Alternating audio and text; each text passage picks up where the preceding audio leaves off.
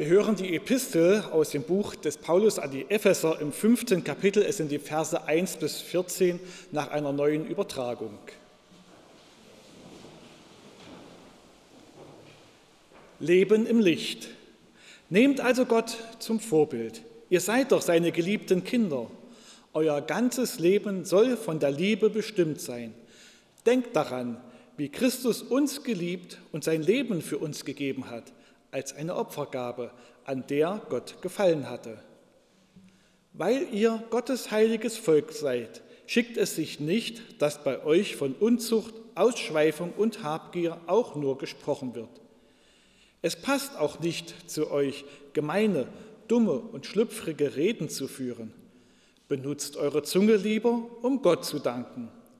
Ihr müsst wissen, wer Unzucht treibt, ein ausschweifendes Leben führt und von Habgier erfüllt ist, und Habgier ist eine Form von Götzendienst, für den ist kein Platz in der neuen Welt, in der Christus zusammen mit Gott herrschen wird. Lasst euch nicht durch leeres Geschwätz verführen. Genau diese Dinge sind es, mit denen die Menschen, die Gott nicht gehorchen wollen, sich sein Strafgericht zuziehen. Mit solchen Leuten dürft ihr nichts zu tun haben. Auch ihr gehörtet einst zur Finsternis. Ja, ihr wart selbst Finsternis. Aber jetzt seid ihr Licht, weil ihr mit dem Herrn verbunden seid. Lebt nun auch als Menschen des Lichts. Aus dem Licht erwächst als Frucht jede Art von Güte, Rechtschaffenheit und Treue. Fragt immer, was dem Herrn gefällt. Beteiligt euch nicht an dem finsteren Treiben, das keine Frucht hervorbringt. Im Gegenteil, deckt es auf. Man muss sich schämen, auch nur zu nennen, was manche heimlich tun. Wenn es aber vom Licht, das ihr ausstrahlt, aufgedeckt wird, kommt es ans Licht. Und was ans Licht kommt, wird selbst Licht. Darum singen wir, Wach auf, du Schläfer, steh auf vom Tod, und Christus, deine Sonne, geht für dich auf. Worte der Heiligen Schrift. Amen. Gnade sei mit euch und Friede von Gott, unserem Vater und unserem Herrn Jesus Christus. Amen. Habt ihr schon angefangen, euren Winterspeck abzubauen? Also meine Vorgänger Pfarrer haben ja auch in der Mitte des Lebens etwas zugelegt und ich bin jetzt an der Schwelle zu überlegen, folge ich ihrem guten Beispiel oder kriege ich das vielleicht ein bisschen anders gebacken? Ich merke jedenfalls, dass meine Schilddrüsenfunktion zu wünschen übrig lässt und mein Stoffwechsel sehr gut verwerten kann, sodass ich ganz schön darauf achten muss, nicht aus dem Leim zu fallen. Und wir kennen das alle, wenn man ein bisschen in Form bleiben will, da reicht es nicht im Internet, sich ein paar Pillen zu bestellen, die den Stoffwechsel anregen sollen oder die Fettverbrennung um die Bauchdecke ein bisschen beschleunigen. Viele sind Placebos. Es funktioniert nicht. Man braucht Disziplin. Man braucht gesunde Ernährung. Schmeckt nicht immer so lecker.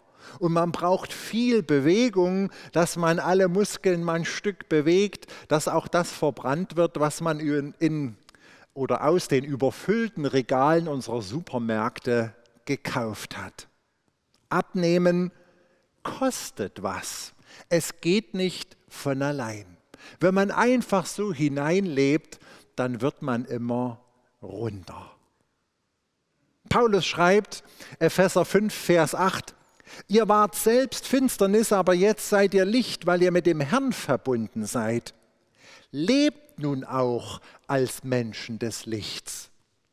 Ausrufezeichen. Okay, es ist klar, wenn du dich für ein Leben mit Jesus entschieden hast, wenn du dich also bekehrt hast, wenn du Jesus Christus in dein Leben, in dein Herz eingeladen hast, dann wird es Licht. Denn Jesus ist das Licht der Welt und er bringt sein Licht mit in dein Leben. Dann bist du ein Kind des Lichtes, dann gehörst du zu Jesus, dann bist du ein geliebtes Kind des allmächtigen Gottes. Und das fühlt sich nach dieser Entscheidung, nach dieser bewussten Bekehrung so richtig gut an. Ich ermutige dich, bekehre dich. Lege dich fest, mach ganze Sache, sag Jesus, dass du zu ihm gehören willst und dass er über dein Leben bestimmen darf. Das verändert das Leben, das schenkt Klarheit, nicht nur Wischiwaschi, keine Graustufen, sondern geliebtes Kind Gottes, Licht. Man findet dazu ein schönes Gebet auch auf unserer Internetseite unter dem Reiter Glauben erklärt. Das kann man beten oder auch mit eigenen Worten oder einem erfahrenen Christen, einem Seelsorger Jesus Christus ins Herz einladen. Das ist der Segen eines Christen. Jeder, der zu Jesus gehört, ist ein geliebtes Kind Gottes. Dass ihr mich richtig versteht. Gott liebt alle Menschen, aber er zwingt niemanden in seine Familie. Alle Menschen, auch die, die nicht glauben können, sind von Gott geliebt. Aber Gott nimmt nur in seine Familie auf, in seine Gemeinde. Wer auch zu dem Glauben findet, wer sich zu Jesus Christus bekennt und sich taufen lässt. Gott erzwingt keine Verehrung. Christlicher Glaube ist immer ganz freiwillig. Und wo Kirche da in der Geschichte Zwangstaufen oder Zwangsmissionierungen durchgeführt hat, ist sie schuldig geworden. Gott lässt jeden Menschen frei. Man muss nur wissen, wer sein Leben ohne Gott lebt, auch auf dieser irdischen Welt, der wird das Leben auch ohne Gott in der Ewigkeit verbringen müssen. Das ist hart, aber konsequent.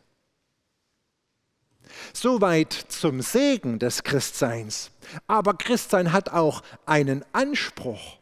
Es bleibt ja nicht bei der Bekehrung automatisch hell, so wie ich nicht automatisch schlank bleibe, wenn die Sonne eher untergeht und später aufgeht und der kalte Winter kommt. Da bleibe ich nicht in meiner Bikini-Figur. Das geht von ganz alleine, da muss ich gar nichts machen. Wenn ich es laufen lasse, gehe ich auf wie ein Hefekuchen. Und wenn ich als Christ nach, meiner, nach meinem Bekenntnis zu Jesus es einfach alles so belasse, wie es ist, dann werde ich mit der Zeit wieder an Leuchtkraft verlieren. Ich falle zurück in alte Muster und mache ihm nicht alle Ehre. Das wusste Paulus. Und in Ephesus heutige Türkei sind die Christen auch lau geworden und müde. Und er hat diesen Brief schreiben müssen und im fünften Kapitel den Christen dort ordentlich eingeheizt. Ich glaube, wir Christen genießen die Vorzüge der Gotteskindschaft und die Zusagen und die Verheißungen der Bibel. Aber beim Anspruch, dann auch mit seinem Leben auf die Liebe Gottes hinzuweisen, dass man auch im Alltag als Christ an seinen Taten erkannt wird, da ist noch viel Licht nach oben. Ein einseitiges Genießen der Gotteskindschaft ohne sichtbare Taten steht in der Gefahr, dass das Licht immer weniger wird und sich Christen von Menschen, die noch nicht zum Glauben an Jesus Christus gefunden haben, überhaupt nicht unterscheiden. Ihr Lieben, unsere Kirche und der christliche Glaube ist in unserer Gesellschaft ziemlich out. Wir haben die Relevanz zu unseren Mitmenschen verloren. Sie fragen sich, wieso soll ich denn Christ werden? Wieso soll ich denn in die Kirche gehen? Ich brauche Gott doch gar nicht. Wozu ist der gut? Ich merke am Leben, am äußeren Bewältigen aller Krisen bei Christen keinen Unterschied. Ich komme ganz gut zurecht, so kann ich auch meine Kirchensteuer sparen. Wir überzeugen die Gesellschaft nicht mehr, dass es sich lohnt, mit Jesus zu leben, seine Gebote zu halten, Jesus nachzufolgen, so zu leben, wie er es uns vorgemacht hat. Unsere Ausstrahlung ist matt geworden, es wird dunkel um Christen und Kirche herum. Und das gilt nicht nur für die großen Kirchen, die evangelischen und die katholischen Landeskirchen, das gilt auch für die Freikirchen, die Pfingstgemeinden, die kleinen Hauskirchen. Auch sie haben zu tun, im Alltag dieses Licht Jesu leuchten zu lassen. Wir nennen uns zwar Christen, aber leben nicht so. Deswegen haut Paulus auf den Tisch und macht klare Ansage, damals an die Christen in Ephesus und heute hier uns. Es kostet etwas. Christsein, ihr Lieben, ist Segen und Anspruch zugleich. Paulus beginnt im fünften Kapitel des Ephesersbriefes, nehmt also Gott zum Vorbild, schreibt er. Ihr seid doch seine geliebten Kinder. Euer ganzes Leben soll von der Liebe bestimmt sein. Ist das so? Tun wir das? Nicht nur sonntags in der Kirche, wo wir alle sehr freundlich miteinander umgehen, auch am Mittagstisch zu Hause, wenn es nicht so gut gelungen ist, oder unter der Woche.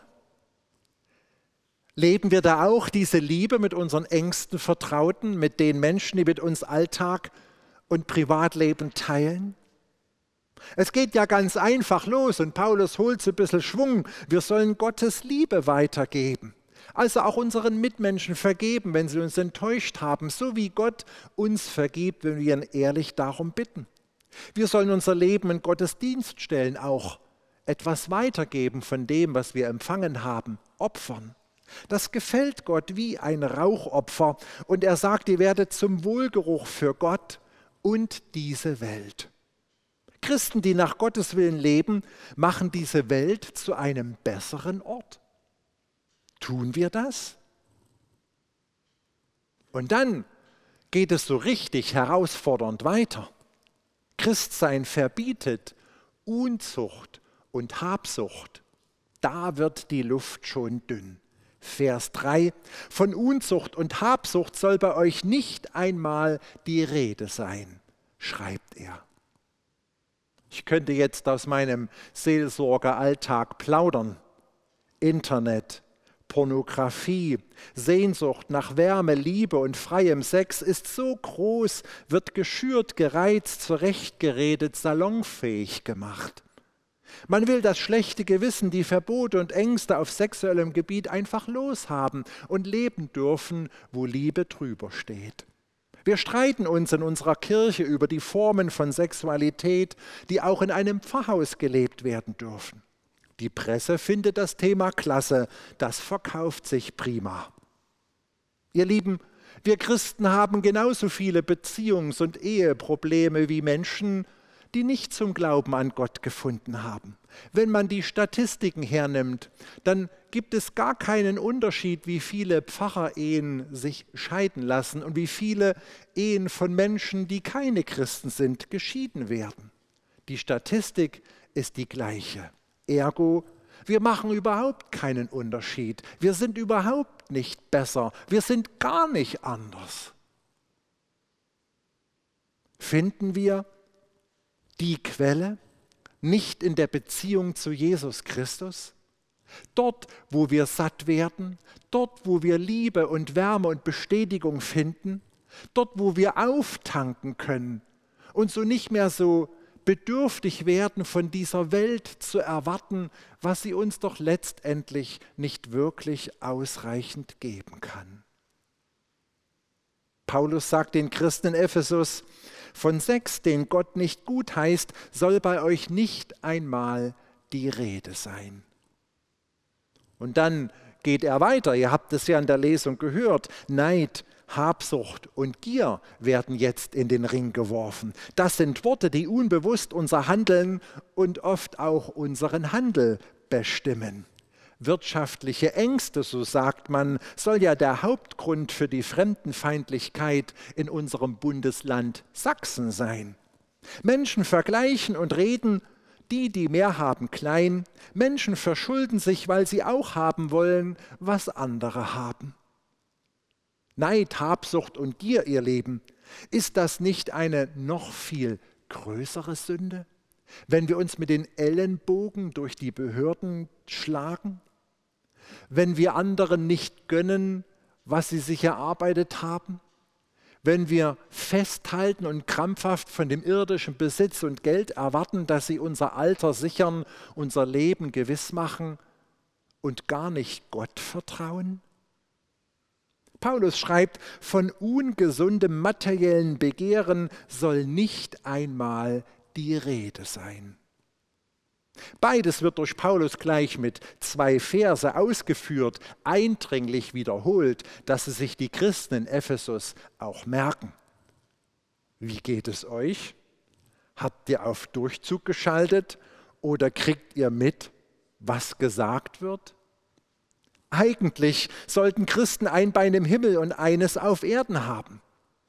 Weil wir doch wissen, dass wir zu Gottes neuer Welt gehören, weil wir Miterben des ewigen Himmelreiches sind, weil der Tod nicht das letzte Wort über unserem Leben spricht, brauchen wir doch diese Erde und die irdischen Begierden gar nicht bis zum letzten Tropfen auszusaugen. Wir kennen doch die Quelle, die unsere Seele wirklich sättigt. Ich habe den Satz mit Absicht mit dem Wort eigentlich begonnen, denn mit eigentlich beginnt meist eine Lüge. Wir haben die Ewigkeitsperspektive nämlich verloren.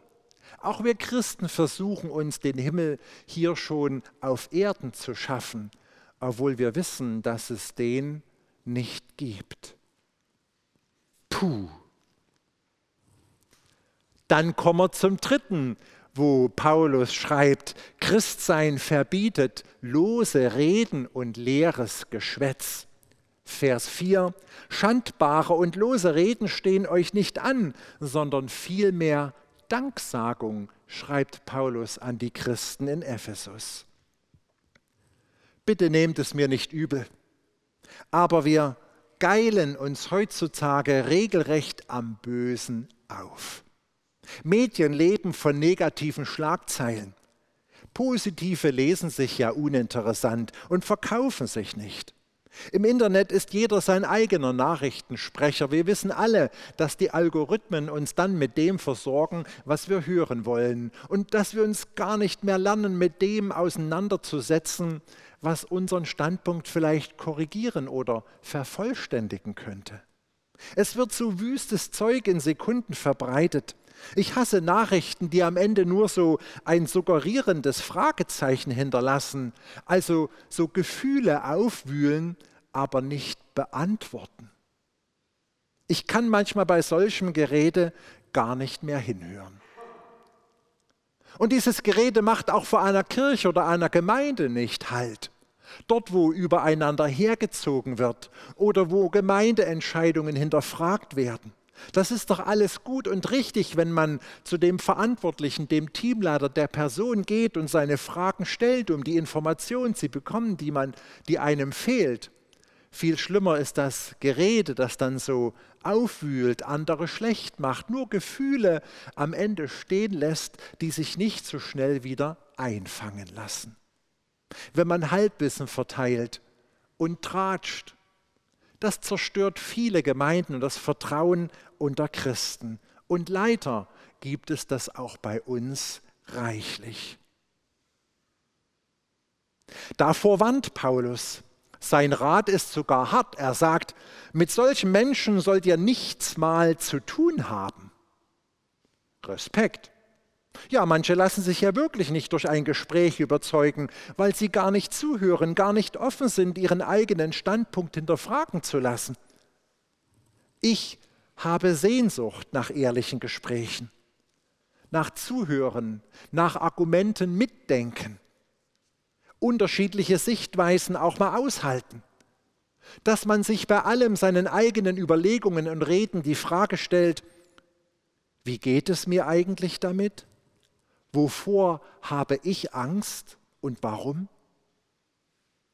Paulus lenkt am Ende den Fokus auf die Dankbarkeit.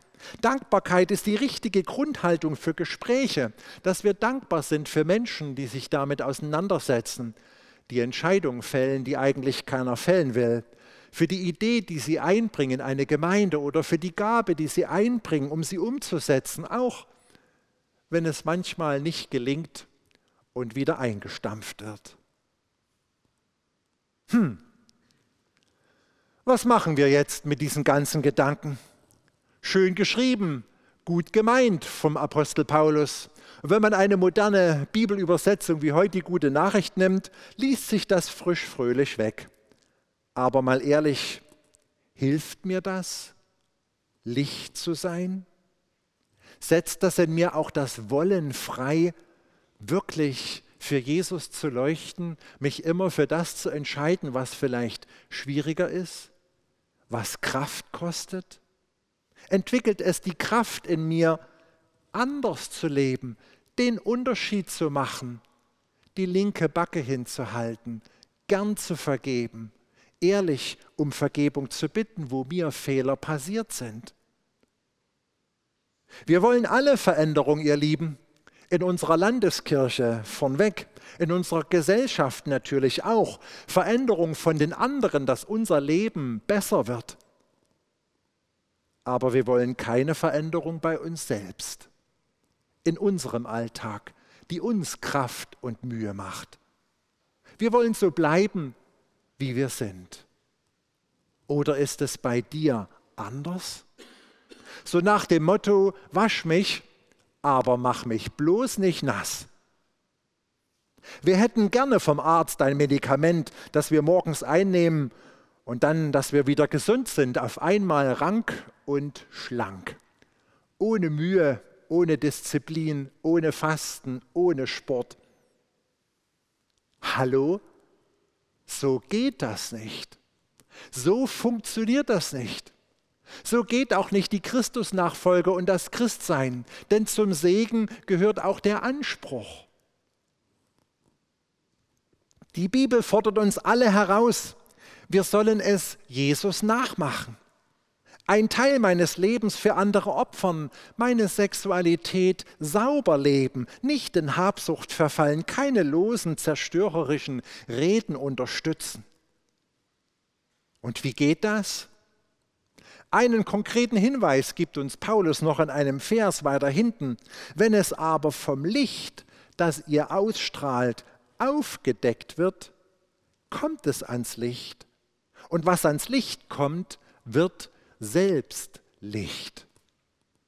Ich möchte konkret werden. Sexualität ist ja was Wunder, Wunderschönes. Es hat Gott geschenkt, wird vielleicht in dieser Welt etwas überbewertet. Lass Gott hineinleuchten in dieses Thema in deinem Leben. Sei ehrlich zu dir selbst. Rede mit einem vertrauten Christen darüber. Sprich über Versuchungen, Enttäuschungen oder auch Frust. Lebe dieses Thema im Licht, nicht im Dunkeln oder heimlich. Nähre die Gedanken und die Tagträumerei, weil dann gewinnt Sexualität an Eigendynamik, deren Wucht wir wohl kaum unter Kontrolle haben. Wenn ich aber einen Menschen kenne, dem ich vertraue, wo ich ehrlich aussprechen kann, wo ich Fehler gemacht habe, verliert es an Kraft. Oder Habsucht ist Geld, Macht, Besitz oder immer Recht haben müssen ein Götze für dich? Bist du abhängig von Alkohol oder anderen Medikamenten? Wo darf Licht in dein Leben? Wo darf Gott in seiner väterlichen Liebe aufräumen, ordnen, dich befreien? Geh zur Quelle Gottes. Sag ihm, was dich bedrückt. Nimm einen Seelsorger in Anspruch, rede mit ihm darüber, bete mit ihm gemeinsam, denn was ans Licht kommt, was ausgesprochen ist, verliert an Kraft und du kriegst es vielleicht zu Gottes Ehre und zur Gottes Freude unter die Füße. Leere Worte, lose, aufwühlende Reden, einfach tratschen, weil es uns so viel Freude macht und von unseren eigenen Emotionen ablenkt. Jesus sagt, nicht was in euch reinkommt, macht euch, macht euch unrein, sondern das, was aus euch rauskommt. Kann Jesus zuhören, wenn ich rede? Wenn ich über andere oder diesen Gedanken spreche? Kann Jesus dabei sein, wenn ich Fragen stelle, manches nicht verstanden haben? Das ist eine gute Kritik. Lassen wir Gottes Liebe in unseren Gedanken zu, über uns selbst, unseren Partner, über Mitmenschen und Gemeinde, die am Ende zur Dankbarkeit führen, dass wir sie haben und dass Menschen Neues ausprobieren und leben? Denkt daran, geredet wird viel, gerade in Kirchen und Gemeinden. Eure Taten sind wichtiger als das, was ihr sagt. Puh. Die Latte, die Paulus hier den Ephesern schreibt, hängt ganz schön hoch. Aber wenn Jesu Liebe, Vergebung und Barmherzigkeit Raum in uns bekommen, dann können wir sie leben, dann können wir leuchten, weil Christus in uns leuchtet. Das nennt die Bibel Heiligung. Denn Jesus Licht in unserem Herzen wird auch in die finstersten Winkel und Keller unseres Lebens hineinleuchten, unter den Teppich, was wir da weggekehrt haben, aber schön nach und nach, wie wir es auch verkraften, um aufzuräumen. Keiner hat gesagt, dass das einfach ist. Es ist herausfordernd. Du darfst wissen, du bist ein geliebtes Kind des allmächtigen Gottes. Das macht dich satt, gibt dir Kraft, gibt Sinn, Hoffnung und Zuversicht über den Tod hinaus. Diese Erkenntnis ist sozusagen der Strom, der das Licht möglich macht. Wenn mein Herz begriffen hat die Tiefe, finde ich bei Gott, meinem himmlischen Vater, er macht mich am inneren Menschen satt, dann kann ich daraus leben. Suche täglich diese Quelle. Sie ist das Laden des Akkus, das wir brauchen, um im Alltag für Jesus zu leuchten. Und Jesus hat sich für mich geopfert am Kreuz von Golgatha. Er hat mit seinem Leben bezahlt, was mir nicht gelingt, was kaputt geht, wo ich Fehler gemacht habe und versäumt habe. Und Buße und Beichte macht deutlich, das ist doch nicht so schlimm. Wenn wir ehrlich um Vergebung bitten, dann dürfen wir wieder aufstehen, die Krone richten, weiterleben, es besser machen, es anders machen mit jemandem drüber reden, es ans Licht bringen. Wenn wir dankbar sind für diese Liebe Gottes und dass er unsere Fehler wieder gut gemacht hat, dann lasst uns daraus die Kraft schöpfen, die wir brauchen, um zu Ehren von Jesus Christus in dieser Welt zu leuchten und Christsein wieder attraktiv zu machen. Ich habe Thilo Blei gebeten, ein Glaubenszeugnis weiterzugeben, weil er gerade ein schickes Programm erlebt, wo das gerade umgesetzt wird und ihm wirklich hilft, diesen Weg zu gehen. Danke, Thilo. Ja, liebe Brüder und Schwestern, liebe Gäste, mein Name ist Thilo Blei, ich bin 58 Jahre alt und seit 29 Jahren Christ. Und zurzeit mache ich in Vorbereitung auf Ostern ein 70-Tage-Programm, heißt Exodus und umfasst eine Gemeinschaft von Männern, die durch diese Zeit gemeinsam gehen. Und was ist mir da wichtig geworden? Erstens das Gebet. Ich habe eine heilige Stunde früh am Morgen, ich stehe extra deswegen eher auf, um dort die Losung zu lesen, verschiedene Lesungen, also Lesepläne habe ich da und auch diesen Exodus-Abschnitt und dann ins Gebet zu gehen und dann Gottes Wort zu begegnen was mir sehr gut tut, früh in der Ruhe und Stille und was mich aufbaut. Und ich will euch heute ermutigen, euch auch eure Zeit mit Gott zu suchen und zu finden, wo ihr mit Gott Zeit verbindet, verbringt und da in seinem Wort lest. Als zweites ist die Askese oder das Fasten. Gerade jetzt zur Vorbereitung auf Ostern äh, verzichte ich auf einige Speisen wie Alkohol, Süßigkeiten, äh, Kaffee zur Zeit und dieser Verzicht erfüllt mich aber wieder, das füllt Jesus in mir wieder neu aus. Und eine besondere Herausforderung ist das Kaltduschen. Also dort in Exodus wird gefordert, dass man eine Minute kalt duscht nach jedem Duschen. Und das ist besonders herausfordernd. Könnt ihr euch vorstellen, wenn minus 12 Grad draußen sind, dass man dann noch eine Minute kalt duscht. Und das zu überstehen, das ist immer eine Herausforderung. Aber es tut mir auch gut und ich fühle mich danach immer sehr munter. Aber das Schönste ist eigentlich die Bruderschaft, die wir leben. Das heißt, dass wir in ein Sechser-Team zusammen einmal die Woche zusammen zoomen und austauschen, wie die Woche war, was wir erlebt haben. Und dann in ein Zweierteam, in den Sechser-Team noch drei Zweiergruppen, dass wir im Zweierteam dann uns zwei, dreimal die Woche äh, anrufen oder auch zoomen, um uns austauschen, was wir in der Woche oder erlebt haben, was wir so Sorgen und Nöte miteinander tragen können ob wir füreinander beten können. Und das macht, macht mir Mut, äh, euch auch zu sagen, sucht euch auch mal jemand, der wir gemeinsam durchs Leben geht. Vielleicht einen Seelsorger, wo ihr eure Sorgen und Nöte ausschütten könnt und da eure Sünden und eure Trennung von Gott. Das tut mich immer sehr berühren, dann diese Gemeinsamkeit und wieder stark machen. Besonders stark finde ich die stillen, stillen, Zeiten oder die stillen Tage, die ich seit mehreren Jahren mache. weil in dieser stillen Zeit begegnet mir Gott und spricht mich an, entweder durch sein Wort oder durch einen leichten Hauch oder Flüstern, wo ich angeregt werde, darüber nachzudenken. Und ich freue mich einfach jetzt in dieser Zeit, mich vorbereiten auf das große Fest Ostern. Und mir tut es einfach gut, dieses mehr geistliche Leben zu leben. Ich mache euch da Mut, das zu probieren. Probiert es mal, müsst ihr nicht gleich kalt duschen, aber vielleicht mal mit irgendeinem Verzicht bis Ostern. Und ich merke aber, wie gut mir das tut. Und ich bin einfach beschenkt da mit mehr Dankbarkeit für alles, mit Frieden und Gelassenheit, der mein Leben jetzt auch dadurch schöner und besser macht. Vielen Dank.